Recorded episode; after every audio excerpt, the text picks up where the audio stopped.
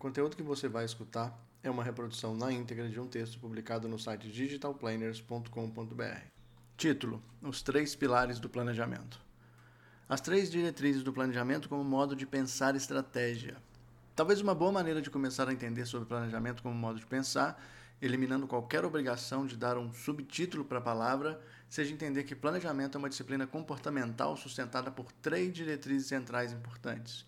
Vale ressaltar que a análise e a analogia a seguir não está escrita em nenhum livro e não foi desenvolvida por nenhum grande nome da área. A ideia do texto que você irá ler é apenas uma maneira de tentar traduzir e simplificar como você pode começar a olhar para o planejamento por etapas e entender que muitas vezes somos nós mesmos que botamos travas invisíveis nesse entendimento. Em especial, o planejamento que tem como responsabilidade primária comunicar valores, missão e visão de um negócio inserido na sociedade e os seus impactos. Ah, claro, vamos das três diretrizes. Afinal de contas, é para isso que você veio até aqui. Se é cíclico, talvez precisemos encarar como algo natural ao nosso cotidiano. Organizar afazeres de maneira processual sempre vai fazer parte de uma camada importante na dinâmica de qualquer planejamento. Nosso foco é o planejamento estratégico de comunicação, vale lembrar. Com isso, entenda que planejar precisa ser visto como algo natural. Parece óbvio, mas comece pelo começo. Desenhe uma trajetória a ser contada e o futuro a ser visualizado. É como planejar uma viagem de férias. Normalmente as pessoas não sofrem para tal atividade.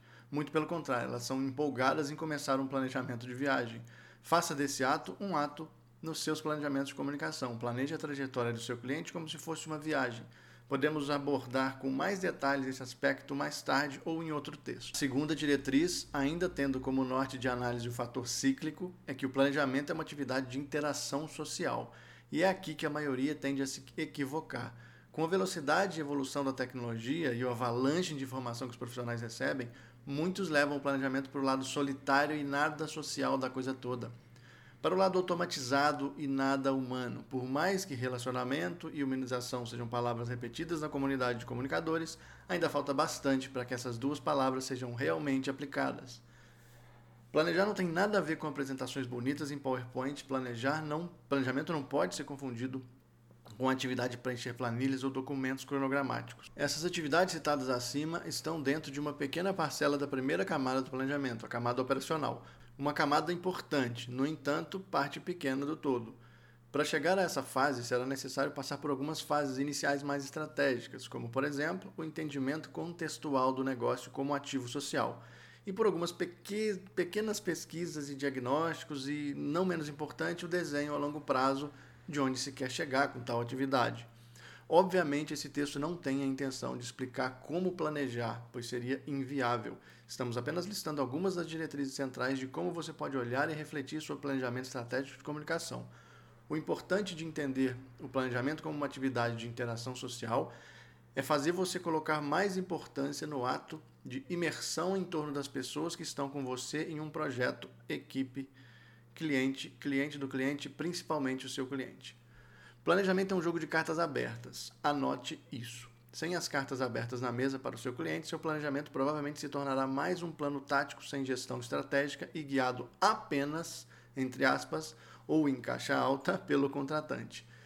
E nesse caso, vamos olhar para o contratante como uma peça-chave da sua jogada. Ele é o rei e você precisa o proteger, mas ele vai se mover pouco. Se ele se mover demais, pode ser que a sua estratégia de relacionamento não esteja funcionando. Resumindo, ou o planejador e cliente conversam abertamente, ou é melhor nem começar a planejar.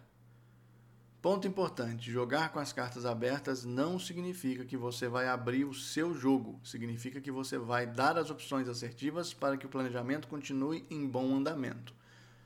Planejamento é uma disciplina processual. Depois de entendermos que o planejamento é um processo cíclico, natural e social, vem a diretriz mais simples delas, a organização processual. Aqui é bem simples de explicar o porquê dessa diretriz deve ser encarada como um pilar importante.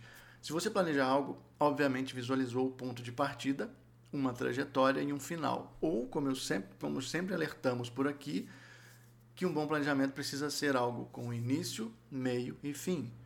Há quem diga que hoje em dia é impossível planejar algo com um início, meio e fim, visto as características caóticas do ambiente social online. E essa, sem dúvida, é uma maneira errada de olhar para o planejamento, pois planejar não é sobre ser assertivo sempre, mas encurtar o caminho em direção à assertividade, sabendo onde quer chegar e qual desvio tomar quando necessário. E eu só consigo antecipar uma curva quando visualizada com antecedência, caso contrário, o resultado pode ser desastroso. Esperamos que esse conteúdo tenha despertado a sua vontade de aprender mais sobre planejamento. Se você leu até aqui ou escutou o áudio, muito obrigado pela sua atenção e até o próximo conteúdo.